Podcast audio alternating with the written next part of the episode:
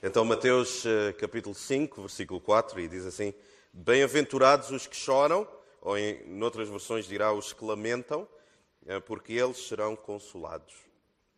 Amém. Então é, é um prazer estar aqui convosco. Uh, Deixem-me só fazer uma, uma correção. Não é centro cristão, é comunidade cristã. Amém? Por ter o C, as pessoas associam. Um, eu já sirvo a Deus há sensivelmente 18 anos, mas há 5 anos atrás Deus desafiou-me a mim e mais algumas pessoas a, a iniciarmos eh, um trabalho de raiz e daí nasce a comunidade cristã de Lisboa. A amizade com o vosso pastor também tem sido uma coisa uh, desafiante também, como ele estava a dizer, muito elegantemente. Nós discordamos, uh, mas uma das coisas que eu gosto muito de quando converso com, com o Tiago é que nós discordamos com muita energia, uh, mas temos a capacidade de partilhar também fraquezas e, outras, uh, e outros desencontros da nossa alma, um com o outro, o que é de veras interessante e saudável também. Então, aquilo que me traz hoje aqui é este versículo: Bem-aventurados os que choram, ou os que lamentam, porque eles serão consolados. Uh, eu, enquanto estava a meditar sobre, sobre este versículo, havia uma série de realidades que chegavam até mim um, e eu vou tentar fazer o, o, melhor para tentar passar para vós aquilo que Deus colocou no meu coração. Então, quando eu me converti, quando eu comecei a ir à igreja, um, porque a minha conversão foi um processo, não foi algo instantâneo, foi o acumular de muitas experiências. Eu comecei a ir à igreja com 18 anos, já tarde. Uh, e tudo me fazia confusão, ok? Uh, e era uma Assembleia de Deus, então era mais confusão também. Né? Era muita, muito, muito barulho, muita, muita música, ah, muito toque. Né? Eu, na minha família, nós não gostamos muito do toque, do abraço, e, e lá toda a gente se abraçava e toda a gente. E depois impunham as mãos. E que eu ficava, mas porquê que estão a. E tudo era esquisito para mim. Mas quando eu me converti, eu converti-me numa fase em que a igreja, porque nós, a igreja evangélica, pelo menos em Portugal, eh, vive de muitas fases, não é? E nós vivemos uh, as fases com muita intensidade. E naquela altura havia um, um grande foco uh, sobre os espíritos diabólicos. É? E era mais ou menos esta a equação. Se era famoso, tinha um pacto com o diabo. Se era bom, era do diabo. Se tu ouvias muito, qual é a música que tu ouves muito? Ah, eu gosto de ouvir, sei lá, vou inventar, tipo Pearl Jam, gosto de ouvir, é do diabo. Se eu dissesse, ah, eu, então eu gosto de ouvir mais, sei lá, música clássica, não, é do diabo também. E depois havia até pessoas que faziam, hum, tudo tinha mensagens subliminares. Tocava-se os discos de vinil. Quem é desse tempo? Oh, estou sozinho aqui? ok. Tudo era mau. Depois punham as músicas ao contrário.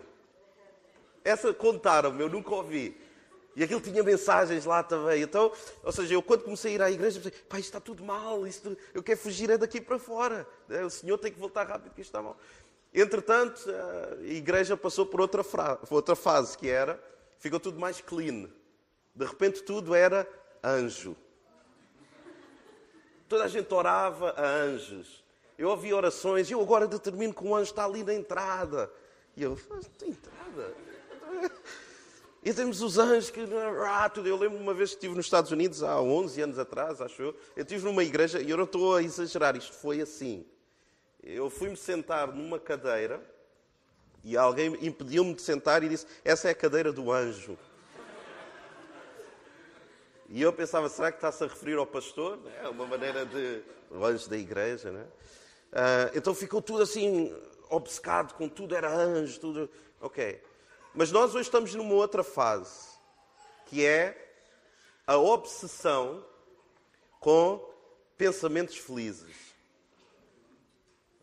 É proibido estar mal. É proibido pensar coisas ou ter pensamentos ou sentimentos negativos. Então, o que nós vemos às vezes em alguns púlpitos de algumas igrejas é: tu não podes ter sentimentos negativos. Tu és mais que vencedor. Tu podes todas as coisas. Tu és fantástico. Diz para ti próprio: Eu sou fantástico. Eu sou fantástico. Ou seja, a pessoa num ambiente de igreja, a pessoa fica tão cheia daquilo, cheia, cheia, quando entra no mundo real, o mundo real chega como um soco no estômago. Em que a vida não é assim. É suposto haver tristeza, sim. Então é suposto haver choro. E deve haver entre nós, como bons portugueses, um bom luto. Nós devemos saber chorar como deve ser. Chorar de cabeça erguida e dizer: Não, hoje não estou bem.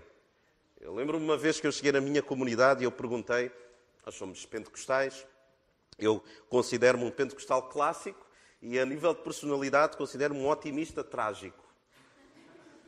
É assim um equilíbrio, não é? E eu perguntei: Quem é que está feliz com Jesus? Ah, a igreja pentecostal. Né? Toda a gente. Ah! E eu disse: Eu hoje não estou. Eu estava a vir para cá discutir com a minha esposa. Não pedi desculpa porque eu tenho razão. É natural, não é? Ela não pediu desculpa porque ela considera que ela é que tem razão. E eu tenho tido uma semana horrível, irmãos, mas eu estou aqui. Triste, a enfrentar os absurdos da vida, mas eu estou aqui convosco. E se eu estou aqui, é sinal de que nós conseguimos ultrapassar isto. Porque eu não dependo de mim. Então eu não mascaro a tristeza. Eu não mascaro o meu choro, quer seja ele exterior ou interior. Eu assumo isso perante Deus. E Deus não se envergonha do meu choro. Deus não fica surpreendido com as nossas tristezas. Deus fica surpreendido quando nós mascaramos isso. E damos uma que somos muito fortes quando por dentro estamos com o coração rasgado. Então, quando nós encontramos este texto, bem-aventurados os que choram, os que lamentam, os que de alguma forma uma tristeza se lhes agarrou à alma, então é Cristo a validar que há momentos que é suposto nós chorarmos. Há momentos em que é suposto nós estarmos tristes sem problema, sem, sem mascarar isso. Mas o que às vezes se ensina é esta fantasia de que a alegria tem que estar constantemente presente em nós. Eu tentei pôr um tema no, no que estou a partilhar convosco e eu escrevi assim: Porquê ser alegre se pode ser interessante? Eu acho muito interessante a tristeza. Eu, pessoalmente. Eu não faço questão de ficar triste, mas eu sou mais ou menos, para aqueles que entendem a analogia, eu sou mais ou menos como o Hulk. Eu estou sempre triste. Tenho alguns momentos de alegria, eu porque sou muito melancólico. Eu sorrio e eu prego e eu digo piadas e. Mas eu saio por aquelas portas e eu. Eu lembro-me no início do relacionamento com a minha esposa, eh, no namoro, eu disse: Olha, Marta, eu não sou aquilo que aparento assim. Eu sou muito entediante. Eu gosto de ficar em casa quieta a ler. Eu, não, eu nem gosto muito de conversar assim. Ou seja, a tristeza é alguma coisa que em mim sempre foi lidada com alguma facilidade, não me é estranho. Mas eu desconfio de algum ensino que nós recebemos onde a tristeza não é permitida. Onde a tristeza tem que ser rejeitada, tem que ser mascarada por alguma coisa. Onde a alegria torna-se uma demanda ou uma exigência. A alegria torna-se uma exigência. Nós temos que forçosamente procurar a alegria quando a nossa alma deseja alguma tristeza. E isso há, uma, há um filósofo muito interessante, ele chama-se Lacan, é, quem gosta dessas coisas depois pode pesquisar, é muito interessante, em que ele fala sobre a diferença entre a exigência e o desejo. E nós que achamos que a alegria é uma exigência,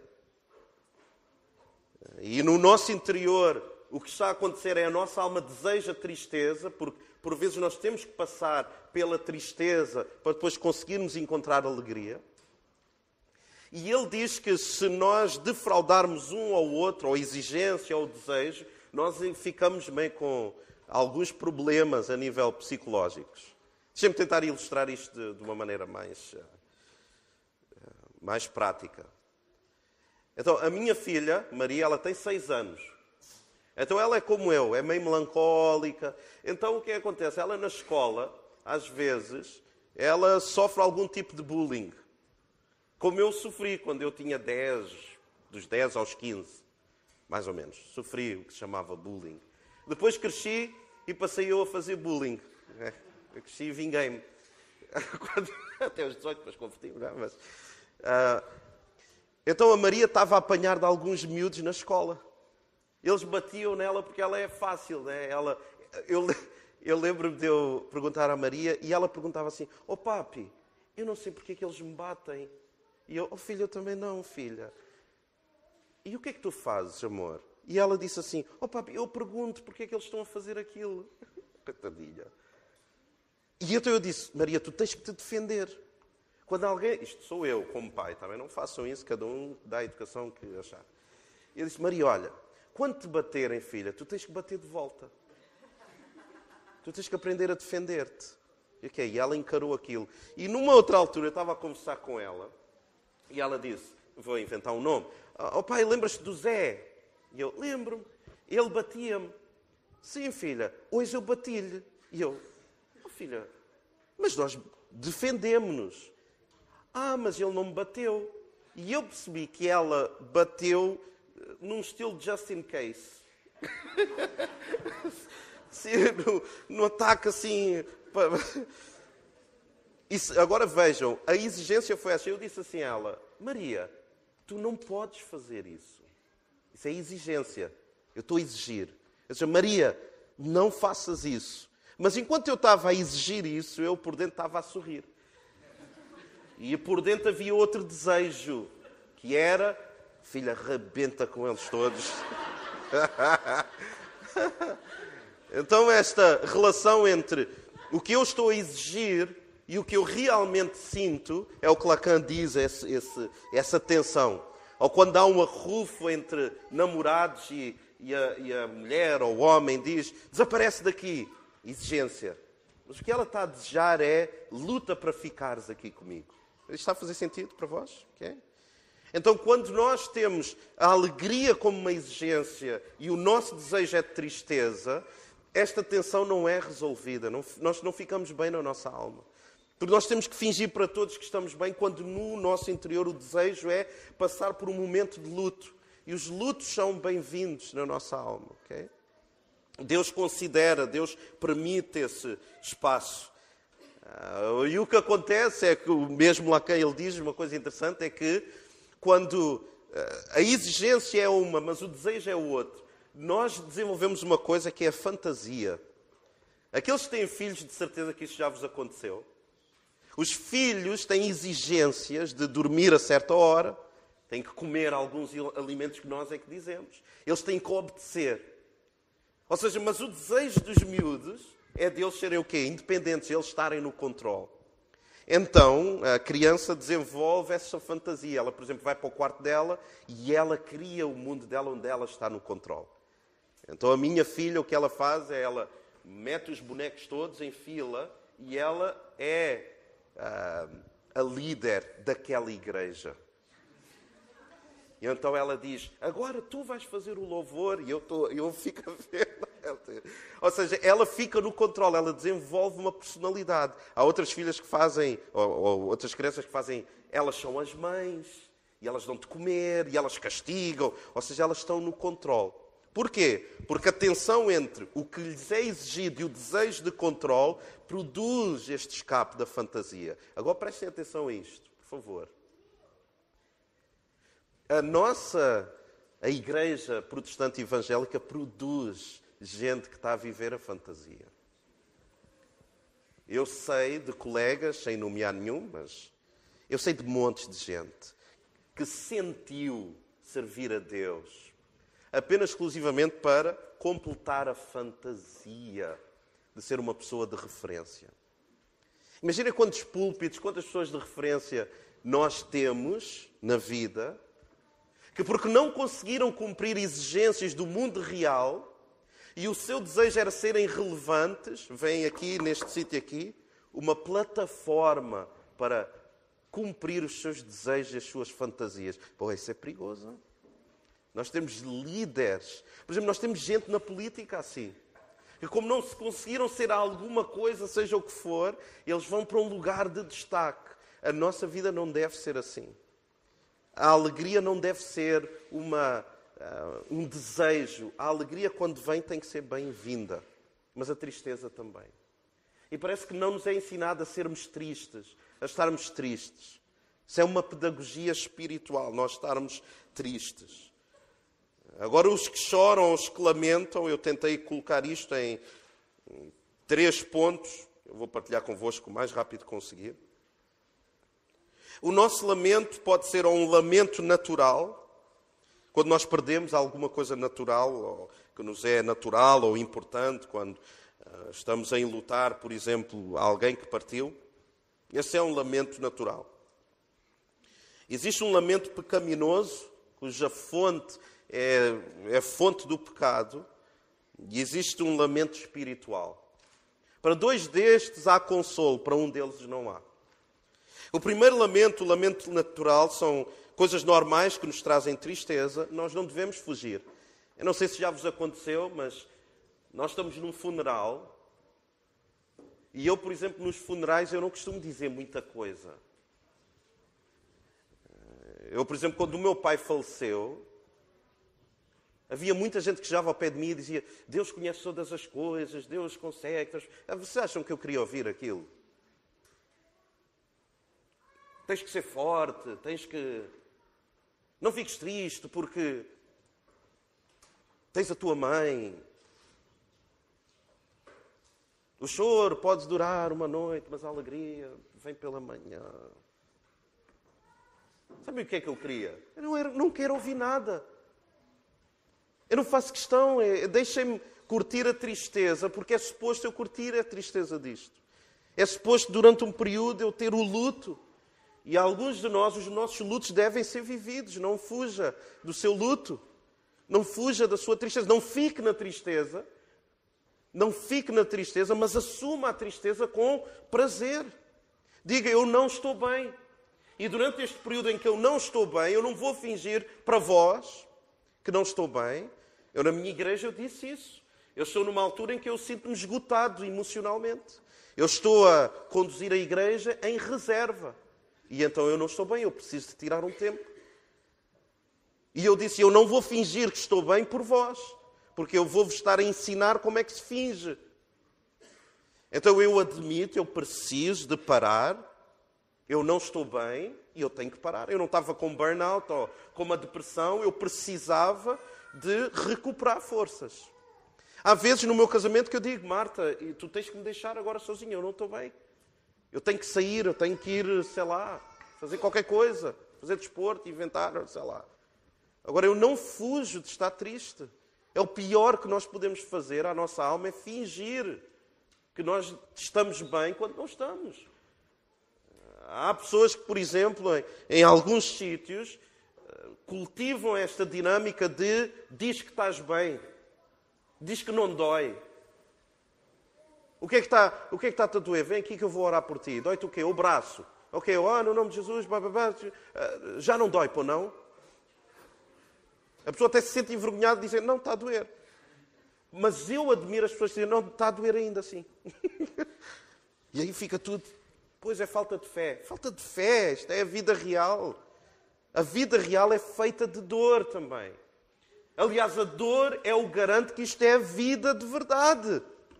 Nós não estamos aqui alienados. Quando dói, é que nós estamos vivos.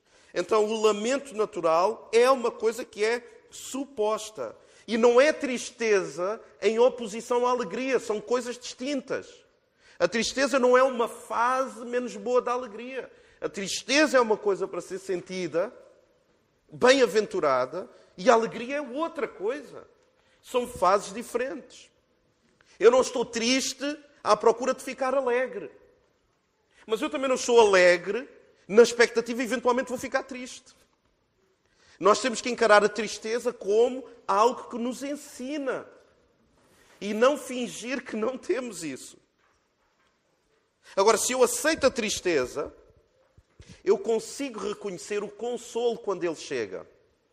Ouçam, se eu estou a fingir que não estou triste, quando Deus me quiser consolar, eu não percebo isso.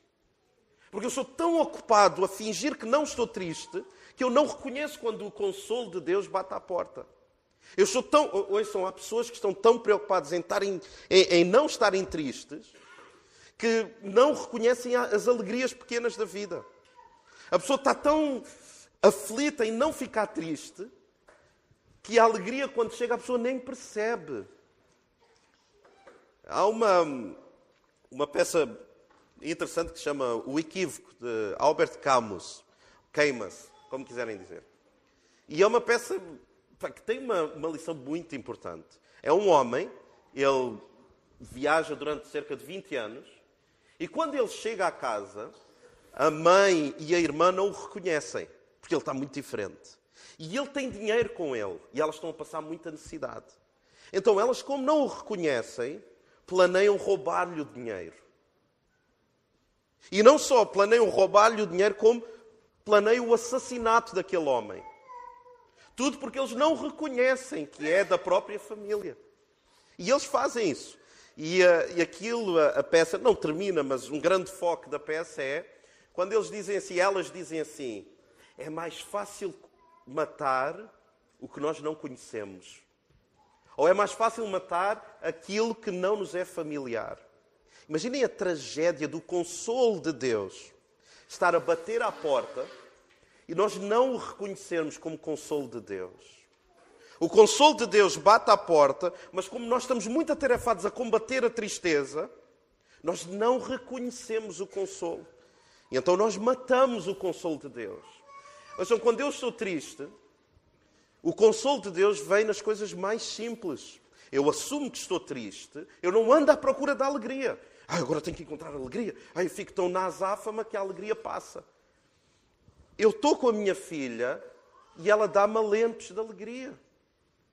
Eu estou nas coisas tão simples da vida e eu consigo extrair da alegria, mas eu não ando à procura da alegria. A alegria não é um objetivo. Eu não ando uh, obcecado em estar alegre. Se eu estou triste, eu reconheço que estou triste e há, o consolo de Deus, quando vem, é-me familiar, porque a tristeza também é familiar. Então, o lamento natural é uma coisa que é suposta. E exato, é, é, existem pessoas que estão tão obcecadas em encontrar alegria que o consolo bate à porta e elas não reconhecem. Como aquelas pessoas que nós estamos a falar e a pessoa está tão concentrada em falar daquilo que está mal que quando nós, nós não conseguimos falar, a pessoa está. E nós damos um outro prisma e a pessoa está. A pessoa está à procura da alegria. E não vai encontrar nem na igreja, nem no Senhor, nem na, na família, nem na, na nação que nós temos, seja o que for. Então, há lamentos que nos são naturais e supostos. O segundo lamento é um lamento de fonte pecaminosa. Quando nós lamentamos, por exemplo, o sucesso dos outros. Essa é muito boa. Quando nós lamentamos o sucesso dos outros. Ah, uma boa prova de uma boa amizade é quando os meus amigos são bem-sucedidos mais do que eu e eu consigo me alegrar com eles. Isso aí, então. Agora, eu não me forço admirar alguém só pelos sucessos deles. Para mim, isso é, entre nós aqui, isso é lixo. Eu admiro pouca gente. Eu admiro pessoas que eu conheço bem. Agora, a pessoa, por exemplo, eh, eu não sou lacaio nas emoções de, por exemplo, alguém que tem uma igreja muito grande. Eu, estou-me a borrifar para isso, eu quero lá saber. Eu quero lá saber disso. Isso impressiona-me zero. Como há pessoas que não me conhecem de lado nenhum e dizem: Ah, pastor, o pastor, o pastor é uma bênção. E eu dizer, a pessoa não me conhece. Porque eu preguei uma vez uma mensagem e eu sou uma bênção. Então, isto aqui é o mais fácil do nosso ministério. Chegar a um púlpito e partilhar é o mais fácil. Agora, alguém que me conhece, sim. Agora, o que nós fazemos, nós cobiçamos o que os outros têm. E porque nós cobiçamos o que os outros têm, temos que falsear sentimentos ou seja, eu discordo com aquilo que a outra pessoa está a fazer. Mas, é pá, eu tenho que fingir que gosto. Porque no meu interior eu lamento eu não ter uma igreja como aquela. Eu no meu interior eu lamento eu não ser carismático como aquele indivíduo é. Eu no meu interior lamento que aquele casamento é tão espetacular e é sempre verão. E o meu casamento é inverno. E que eu tenho que estar-me sempre a proteger, sempre com montes de agasalhos contra tudo e contra todos. Pá, e aquela pessoa é só verão, está sempre de shorts e tank tops, a coisa está. Porquê? Porque nós lamentamos aquilo que nós temos. Nós lamentamos, choramos a rejeição de alguém. Nós lamentamos não recebermos a aprovação de outro alguém. Isso foi muito claro quando eu me converti. A partir daquele momento, eu quem me conhece sabe isso. Eu não preciso da aprovação de ninguém. E por isso que as coisas que eu faço, eu não me interessa se, vai gostar, se aquele vai gostar, ai, se aquele me convida, se aquele faz. Eu quero lá saber se convida ou não convida, ou vem, não vem. Ah, bom, eu estou bem, não, tenho, não tenho essas questões. Tenho outros problemas que não vos vou confessar. Mas esse não é a falta de aprovação. Alguns nós lamentamos quando não recebemos a aprovação de alguém. Ah, o pastor não me cumprimentou hoje. O pastor cumprimentou toda a gente e a mim não. Isso é um lamento pecaminoso. A pessoa fica, ouçam, há, pessoa, há pessoas quase deprimidas por não receberem a atenção do pastor. Na nossa comunidade nós temos uma assistência de mais ou menos, sei lá, 300 pessoas. É natural, eu não consigo dar atenção a toda a gente. E há pessoas que ficam ofendidas. Tiago, há pessoas que estão ofendidas comigo. Porque eu cumprimentei uma pessoa com um sorriso mais. Tchã.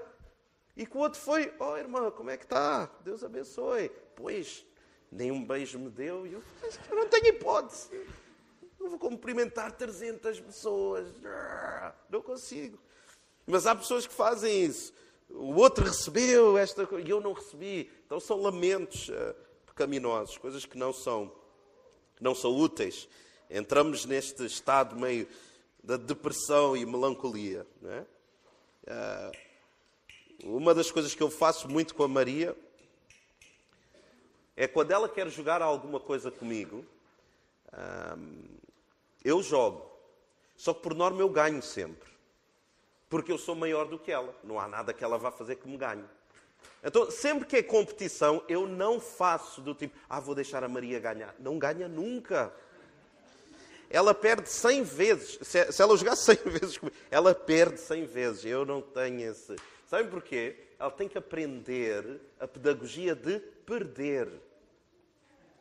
Ela tem que aprender a pedagogia de que não vais conseguir fazer tudo, filha. Filha, tu não és inesgotável. Filha, tu não és a maior do. Não, filha. Tu és muito especial.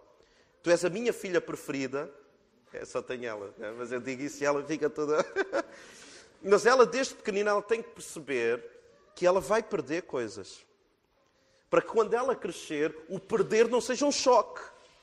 Agora, eu, esfor... eu digo-lhe, é, Maria, os Ornelas jogam sempre para ganhar. Sempre.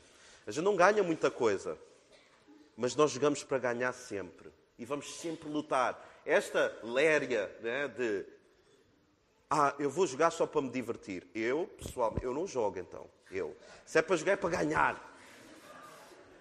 Agora, quando eu não ganho, eu não fico triste. Em termos de eu não tenho mal a perder. O que eu penso é, eu vou treinar até conseguir. Eu aprendi a tocar viola porque havia gente que tocava melhor que eu. Quando eu mas isto tem um quê, não é? Eu ultrapassei quem tocava viola e depois deixei, deixei a viola de lado. Houve alguém que disse assim: é pá, violoncelo é muito complicado, meu, muito complicado. Nuno, eu acho que tu não ias conseguir. Eu não ia conseguir. Pumba, comprei um violoncelo e aprendi a tocar. Competitivo, não tem mal isso. Mas alguns de nós não, não aprendemos a perder. Então, mal perdemos, entramos logo ah, pronto, na tristeza. E isso é fruto do nosso pecado. E por último, nós temos um lamento espiritual. Isso é quando a nossa condição espiritual nos entristece. Quando a nossa condição espiritual traz lágrimas, quer, como eu estava a dizer, interiores ou exteriores. Quando nós olhamos para nós próprios e nós percebemos que alguma coisa não está bem e que só irá estar bem quando nós partirmos e tivermos com Deus. Essa tristeza não é uma, uma tristeza de andarmos casmurros o dia todo. É uma tristeza que nós sabemos a nossa condição. Ou sabemos a condição dos outros. Eu não sei se já vos aconteceu vocês ficarem tristes pela condição espiritual de, um outro, de uma outra pessoa. Vocês saberem que aquela pessoa não está bem. Uma das coisas que eu sempre digo lá na nossa comunidade é: eu desconfio de algum tipo de pessoas, como bom português a gente desconfia, não é? Uh, mas as pessoas que não riem, as pessoas que não têm humor, não podem ser pessoas espirituais. A pessoa espiritual é uma pessoa que se ri dela própria. É uma pessoa que pensa assim: é, como é que eu pensei isto? Que parvoíce. É, como é que eu, em vez de ter orado sobre esta situação, tentei resolver nas minhas próprias forças? E isso eventualmente a gente ri, mas lá por dentro nós começamos a desenvolver uma tristeza que é, epá, eu sou mesmo um maltrapilho. Nas igrejas predominantemente pentecostais não há essa dinâmica. Eu lembro-me que eu preguei uma vez sobre, foi, sobre a arte de estar triste numa igreja e o pastor no final disse-me assim, oh, oh irmão, eu pensava que lá na CCLX aquilo era, pronto, eu sei o louvor, aquilo é tudo assim. Oh, irmão, esta mensagem foi um bocado deprimente. E eu...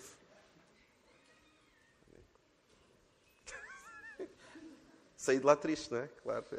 Cumpri a pregação que eu teorizei. Mas este transtorno de tristeza no nosso interior é uma coisa que nós devemos cultivar. Alguém que não se entristece pela condição espiritual é alguém que não está a perceber bem as coisas. Alguém que olha para si próprio e tem orgulho e diz: Eu tenho tudo resolvido. Eu, não, eu, eu até vou para a igreja, mas é mais numa de dar oportunidade aos outros e tal. Isso nós somos desesperadamente maus. Nós conseguimos o pior, mas com Deus nós conseguimos o melhor também. Mas é interessante que nós devemos cultivar e eu sei que, de novo, esta não é uma pregação de, uh, sei lá, de nós sairmos aqui todos animados e. Uh, ah, o que é que. O pastor Nuno foi lá, lá, o que é que ele pregou? Ele pregou sobre nós ficarmos tristes e ficarmos alegremente tristes. Agarrarmos com todas as nossas forças à nossa tristeza. Ah, mas depois a, a alegria há de vir. Não, se vier é tranquilo, a gente não está à procura disso. Então imagina a maturidade de eu não preciso de estar alegre para ser feliz. Eu não preciso estar alegre para ser bem-aventurado. Eu lido bem com a tristeza. Então, este, este tipo de dinâmica espiritual é o que Tiago, eu vou ler para vós, Tiago 4,9, ele, ele dá uma exortação, quase como uma, uma, uma exigência de novo. Ele diz assim: vejam o que é que Tiago diz. Ele diz assim: entristeçam-se, arrependam-se e chorem. Imagina o que é, eu estou à procura de um, uma palavra de ânimo na palavra, eu pau, e abro, estou a ler Tiago, e eu estou triste, e eu ouço. Entristece-te, sim. Arrepende-te e chora. Abandonem o riso fácil e chorem. Troquem a vossa euforia pelo pesar. Eu vou ler de novo. Entristeçam-se, arrependam-se e chorem. Abandonem o riso fácil e chorem. Troquem a vossa euforia pelo pesar. Ou seja, acolhe a tristeza e tu vais ser bem-aventurado. Acolhe não a euforia, mas o pesar e tu vais ser bem-aventurado. E porquê que isto resulta? Primeiro porque Deus diz que é assim. Mas porque a cultura do reino é uma cultura esquisita, é uma cultura eh, absurda. Não é uma cultura coerente, coerente não tem coerência. Como é que eu posso ficar feliz estando triste?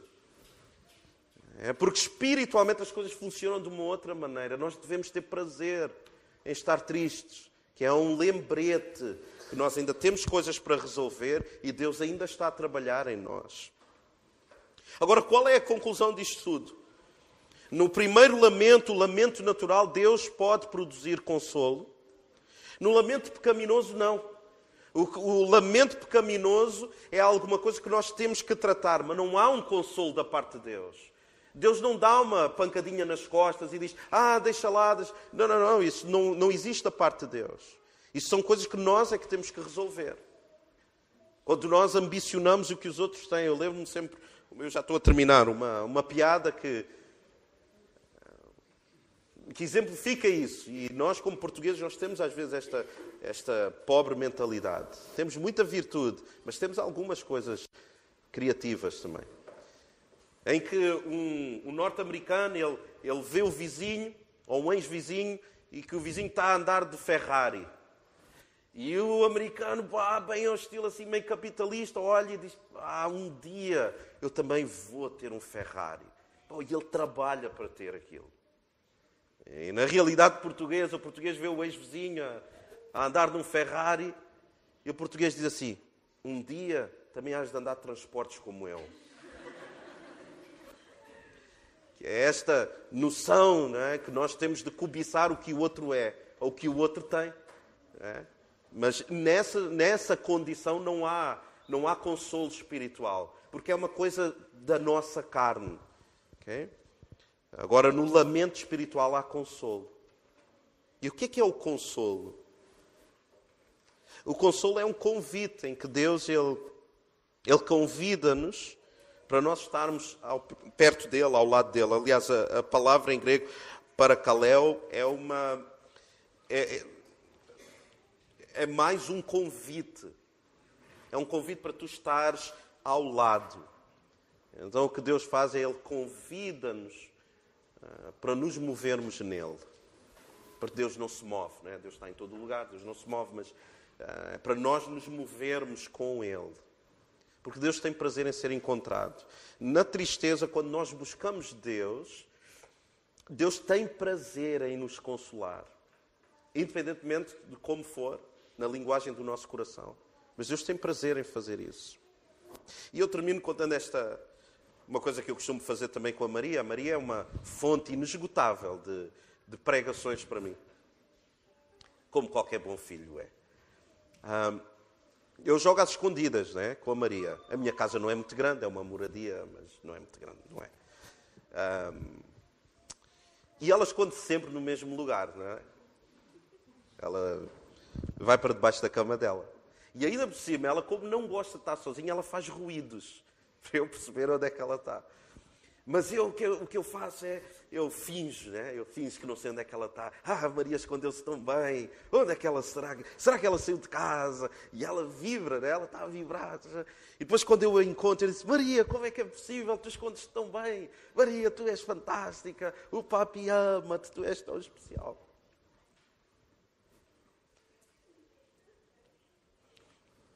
Ah, então eu agarro nela tu és tão especial, filha. E tu escondeste tão bem. Escondeu nada, né? escondeu debaixo da cama.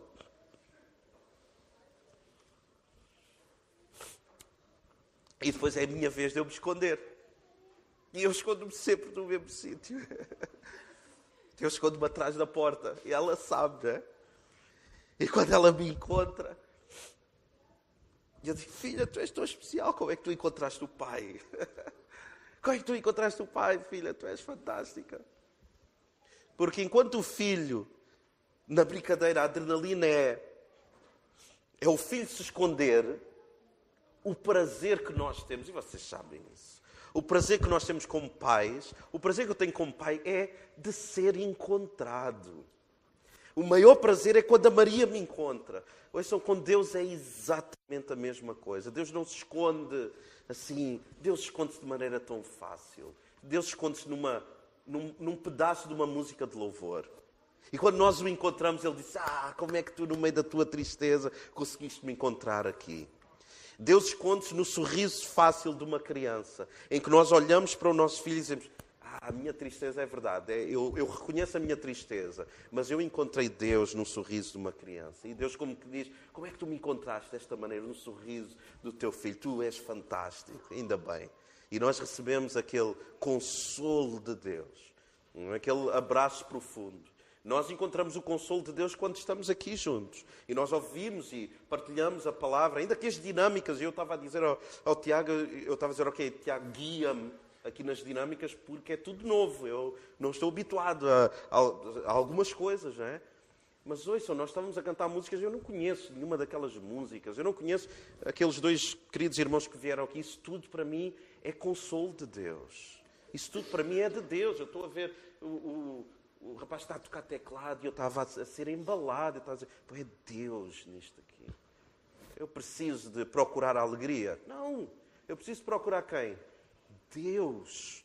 E Deus ele tem prazer. Ele diz: quando vocês me procurarem, procurem-me como? De todo o vosso coração. E eu vou estar ali à, à, à, porta de entrada, seja do que for que tu estiveres a fazer. Okay?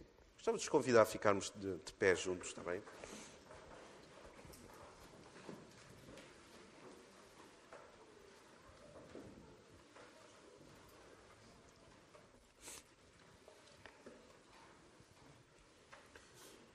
Então assume a tristeza, assume de cabeça erguida qualquer tristeza que tu tenhas. Não procures, não andes aflito à procura de, de alegria para te safares, por assim dizer, da tristeza. Porque o que isso cria é sempre a, a depressão e a melancolia. O que é, que é a depressão? É nós não termos algo que nós desejamos. Nós ficamos deprimidos. O que é que é a melancolia? É nós já não querermos aquilo que conseguimos. Então isto é um estado de meio de loucura. Curta as tuas tristezas. Não andes à procura da alegria de maneira aflita. Procura Deus. E Deus vai te consolar. Às vezes através da alegria. E outras vezes não. Às vezes é através da convicção. Que é, eu estou a sofrer por algum motivo. Mas eu estou convicto de que Deus me ama. Isso não traz alegria. Mas isso traz convicção. Eu gosto de gente convicta. Mesmo triste. Mas com convicção e que avança. Gostava de orar por vós. Também. Fechar os nossos olhos também. Oh Deus, nós, eh, nós lamentamos o nosso pecado contra Ti. E nós reconhecemos que nós não temos acertado sempre. Há uma série de desencontros entre a nossa carnalidade, a nossa alma e o Teu bom Espírito. Mas nós reconhecemos-nos carentes da Tua glória, do Teu cuidado. Mas não fugimos da tristeza, Deus. Ajuda-nos a amadurecermos com a nossa tristeza. Que haja uma pedagogia, Senhor, em todos aqueles que choram, todos aqueles que lamentam, todos aqueles que estão a passar por, um, por uma provação ou por um tempo de deserto. Ajuda-nos a passar por aí. Ajuda-nos a não andarmos iludidos, a ver, a termos miragens de oásis onde eles ainda não existem. Ajuda-nos, Senhor, a não andarmos obcecados com a alegria, ainda que a tua alegria seja a nossa força. Mas é a tua alegria, não é a nossa alegria. Então, que neste lugar, Senhor, tu cada vez mais amadureças estes queridos irmãos através da tristeza, do pranto, do lamento. Ajuda-nos, ó Deus, a, a darmos as boas-vindas a isso, porque isso tem, isso traz pedagogia, nós tornamos-nos bem-aventurados ao chorarmos de uma forma natural nas nossas ausências naturais, mas também espiritualmente. Cuida também de, do pastor desta igreja, da sua família também, Senhor.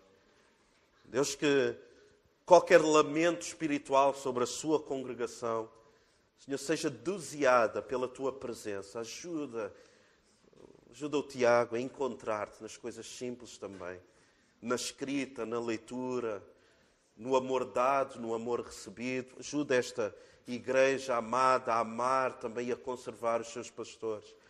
E ajuda-nos como teus filhos, Senhor, a sempre nos esforçarmos para te encontrar. Tu garantes que tu serás sempre encontrado, porque nós somos tua família, somos teus filhos. No nome de Jesus. Amém. Amém. Deus vos abençoe. Muito obrigado também pela oportunidade.